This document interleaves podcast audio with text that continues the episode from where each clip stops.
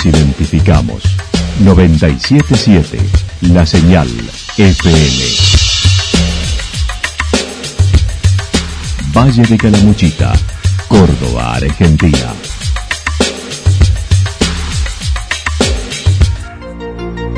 El más completo resumen de las noticias de la región, encontralos todos los días a las 12 y 30, a las 16 y a las 22 horas. Panorama de noticias. Por la 977, la señal FM nos identifica también con las noticias.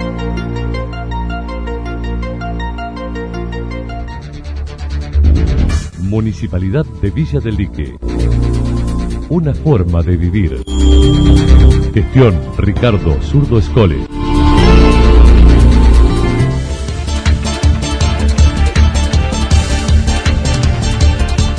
A esta hora hacemos un repaso por la información regional a través de los títulos. Se percibe una duplicación de casos de COVID-19 en la última semana en Calamuchita. Burbujas, edificios escolares, suplencias e incremento salarial para docentes.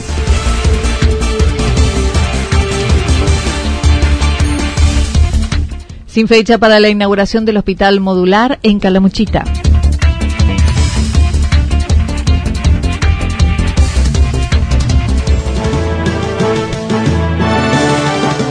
La actualidad en síntesis. La actualidad en síntesis. Resumen de noticias regionales producida por la 977 La Señal FM. Nos identifica junto a la información.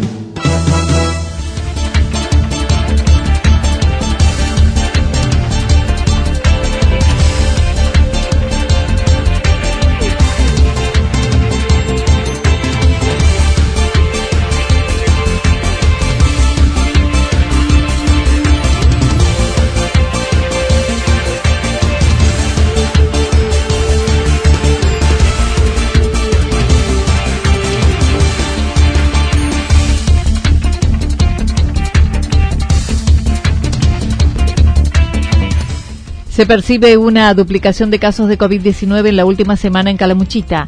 La doctora Sandra Rivarola, desde el Hospital Regional, admitió se nota un incremento en el número de infectados por COVID de acuerdo a lo registrado en los últimos días.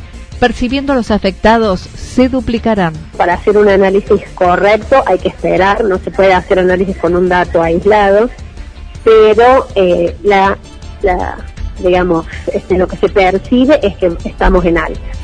El día lunes tuvimos una explosión de casos en varias localidades que a lo mejor venían con uno o dos casos y de repente tuvieron 12 o 13. Eso dio que nosotros, que teníamos un promedio de 10, 12 casos diarios o a veces hasta menos, pasamos a tener 36 casos tuvimos el día lunes, el 18 me parece el día martes, y ayer, no, 12 el día martes y ayer tuvimos 18 casos, o sea que en poquito más ya vamos a duplicar los casos activos de la semana pasada. Digamos, el último reporte yo informé 73 casos activos, si no me equivoco, y seguramente vamos a estar duplicando esos casos en el próximo reporte. Este año mencionó habrá un agravante distinto al año pasado que se da de la convivencia del COVID con otras enfermedades que no estuvieron, como gripe, neumonías y demás enfermedades respiratorias, lo que complicará más el panorama. Lo que va a suceder este año, posiblemente, que no sucedió el año pasado, es que vamos a tener la concomitancia de las otras enfermedades respiratorias, que el año pasado prácticamente la estadística fue cero, ¿no? De, por ejemplo, de la gripe de la influenza, la gripe, eh, las neumonías, las infecciones respiratorias en los niños. Eh, el servicio nuestro de pediatría ya lo, ya lo notó, se empezó a notar que vamos tener la, la, clásica de esta época, empiezan a aumentar los casos de internaciones por cuadros respiratorios en los niños. El año pasado fue prácticamente nula. Entonces, eso sí va a complicar el panorama, tanto del uso de camas, digamos, como en sí de la evolución de la enfermedad. Este año mencionó habrá un agravante distinto al año pasado y acerca de la aplicación de la vacuna dijo es prioritaria y los que la reciban no deben aplicarse otra por 14 días hacia adelante por lo menos. relacionado con aquellos que consultan por la vacuna antigripal que aún no está disponible. Claro, en realidad la, vacuna prioritaria es la vacuna del COVID en cuanto a que es una vacuna que una vez aplicada necesitas eh, que por 14 días no te apliques ninguna otra vacuna del calendario. Es una indicación que, que es temporaria, seguramente en los próximos años cuando se conozca más de la vacuna esta indicación ya no va a existir, pero por lo pronto es así, es obligatorio 14 días hacia adelante y recomendado 14 días también hacia atrás pero debido a la emergencia epidemiológica que estamos viviendo, los 14 días para atrás, no si, si no se pueden cumplir, no hay inconveniente. Entonces, mientras yo espero el turno para la vacuna COVID, si tengo la posibilidad de ponerme la vacuna de la gripe, me la pongo. Y si me llega el turno de la vacuna COVID y pasaron menos de 14 días, no importa. No está disponible la vacuna en el programa de calendario, yo tengo entendido que ya estaría disponible en algunas farmacias para la compra.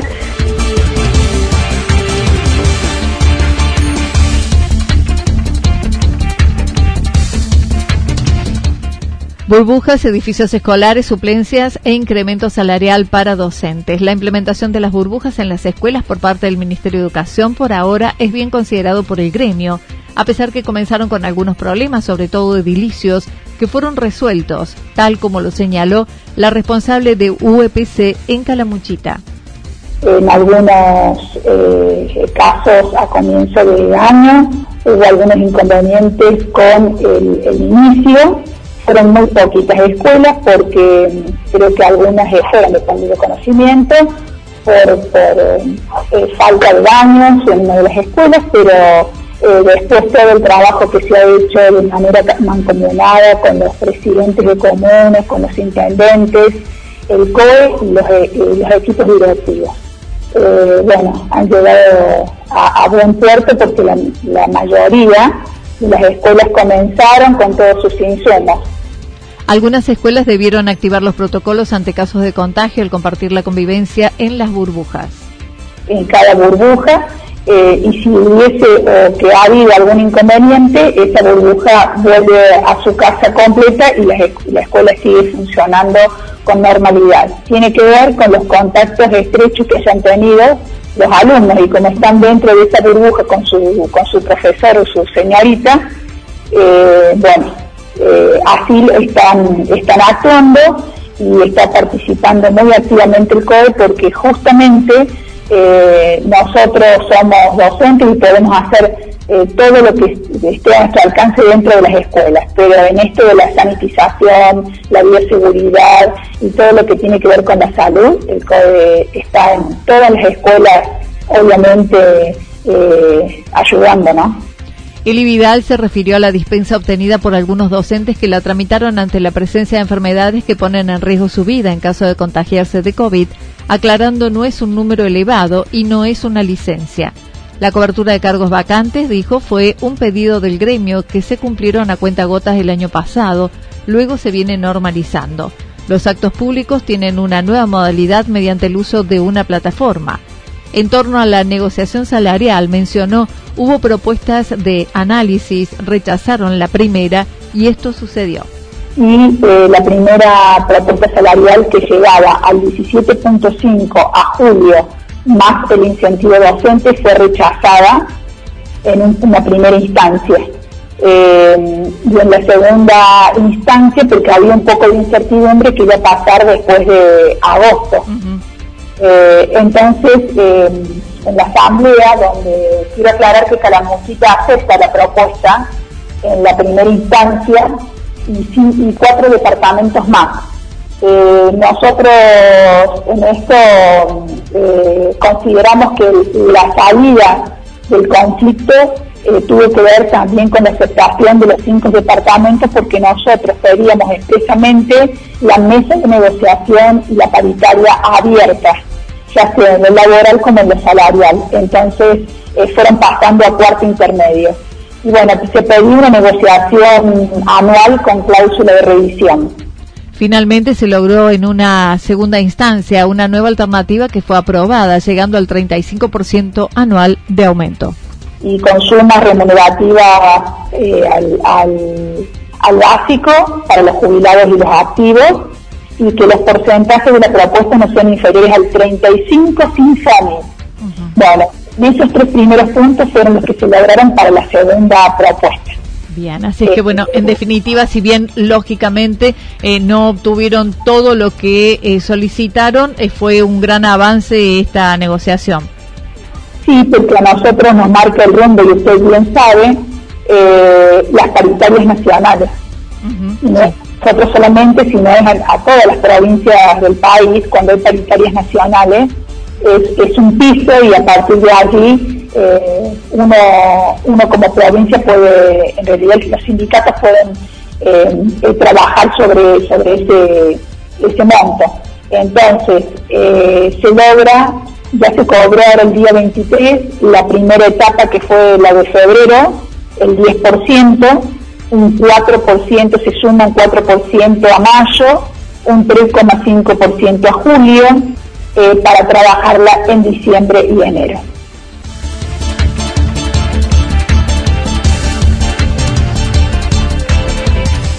Sin fecha para la inauguración del Hospital Modular de Calamuchita, la vicedirectora del Hospital Regional tenía previsto hoy viajar hacia el Cerro Champaquí para vacunar contra el COVID-19 a los mayores de 60 años del paraje, además de completar con otras vacunas. Pero el clima complicó el viaje, ya que se realizará en helicóptero desde la provincia. Así lo mencionó, señalando es probable que se realice el lunes. Sí, se ha pospuesto. En realidad no habíamos dado mucha publicidad justamente porque lo vamos a comentar cuando finalmente lo hagamos. eh, estaba previsto para hoy eh, ascender al Cerro Champaquí con el helicóptero de la provincia para vacunar a la población de allí, que no es mucha, eh, pero bueno, están esperando la vacuna, los mayores de 60 años, y mm, bueno, tenemos que ir en el helicóptero por el tema de la, que es la vacuna que necesita una cadena de frío especial, entonces hay que ir con el freezer, que es un freezer pequeño pero es pesado. Y bueno, las condiciones climáticas lo han decidido por nosotros que se posponga posiblemente para el lunes. Por otra parte, desde el lunes se, realizará en el, se realiza en el Hospital Regional el análisis de las muestras de los hisopados que hasta aquí se enviaban al laboratorio central como toda la provincia. El personal fue capacitado y equipado, así se evitan los viajes diarios de los choferes a Córdoba. Desde el lunes este, el hospital está realizando el procesamiento de las muestras de hisopados en, en nuestro laboratorio. Eso, como comenté en su momento, significó una capacitación de nuestro personal y la adecuación de la estructura en cuanto al equipamiento que envió la provincia. Y entonces se aceleran los tiempos, por un lado, los tiempos de la obtención del resultado y por otro, eh, digamos, se descansa el recurso humano de los choferes que han viajado desde que comenzó la pandemia todos los días a Córdoba a llevar las muestras. un recurso, una cosa muy, muy importante. Yo digo, a veces hay servicios que quedan como más escondidos en cuanto a su tarea dentro de la pandemia y este es uno, ¿no? El servicio de los choferes, que inclusive algunas veces hemos también requerido ayuda de los municipios para hacer estos viajes.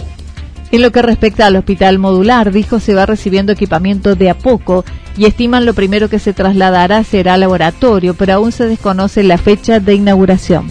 Bueno, el hospital modular estamos a la expectativa de la posibilidad de que se ponga en funcionamiento, vamos recibiendo eh, el equipamiento, de a poquito van llegando las cosas. Bueno, nosotros pensamos que lo primero que se va a trasladar ahí va a ser el laboratorio, justamente por este adelanto, digamos, este paso que han dado en relación al procesamiento de las muestras. El modular tiene un espacio hermoso para el laboratorio, así que pensamos que eso va a ser lo primero que se traslade y lentamente se irá trasladando el resto de los servicios.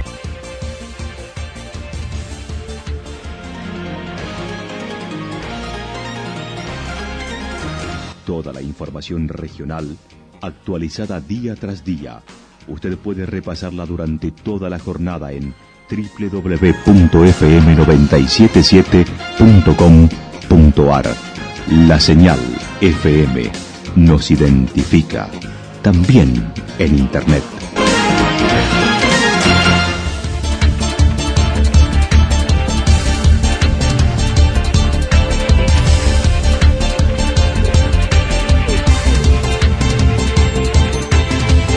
El pronóstico para lo que resta de la jornada indica tormentas aisladas, temperaturas máximas que estarán entre los 20 y 22 grados en la región, el viento soplando del sector sureste entre 13 y 22 kilómetros en la hora.